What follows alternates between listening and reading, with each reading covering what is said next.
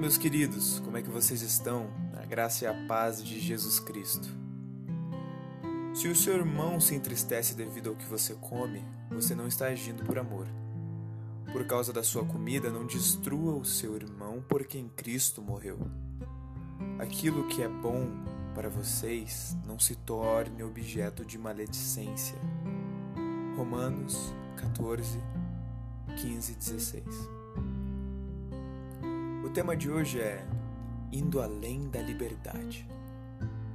Amo o cristianismo, mas odeio os cristãos, pois não vivem segundo os ensinamentos de Cristo. Mahatma Gandhi. Não sei se essa frase é de fato de Gandhi, afinal de contas ele era um pacifista, mas é possível entender essa fala observando de forma generalizada a igreja cristã moderna. Salvo algumas poucas exceções, nosso desalinho com a lei áurea, amar a Deus sobre todas as coisas e o próximo como a nós mesmos, é inobservada quase integralmente. Creio na salvação pela graça e não pelas obras. Graças a Deus, pois se fosse diferente, não haveria esperança para nós. Veja o princípio que acabamos de ler. Nele, somos desafiados em expressar amor através até mesmo de abstinência de determinados alimentos motivados pelo amor. Também aquela cerveja em sua geladeira gera escândalo aos olhos de um irmão que luta contra o alcoolismo? E aquele vinho deixa seus filhos escandalizados? Abrir mão dessas coisas por amor? Sim. Dar ouvidos àquele chato vegano que me importuna criticando meus hábitos alimentares? Sim, pelo menos diante dele? Sim, se aquilo escandaliza. Deixar de julgar aquele que come carne para não gerar escândalo no coração dele? Sim! Como dizem aquelas frases de Facebook, mas vocês não estão preparados para essa conversa. De fato, não estamos, mas precisamos.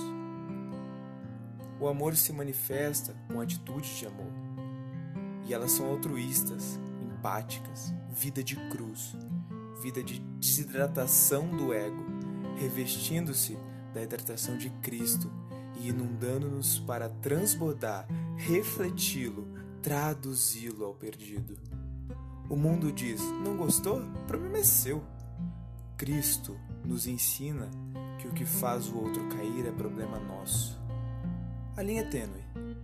Precisamos de discernimento vindo do alto, entender cada ocasião, entender questões culturais para evitar o escândalo. O ensinamento aqui é o mesmo da premissa de fazer aos outros aquilo que desejamos que seja feito por nós. A gente encontra isso em Mateus 7,12. Penso que, se apenas essa virtude for trabalhada em nosso coração, já teremos lares, amizades, irmandades, desfrutando de grande paz e um tremendo testemunho do Evangelho de Cristo sendo gerado. Seremos o povo indo além da nossa própria liberdade. Essa é mais uma mensagem com amor ao seu coração, em nome de Jesus.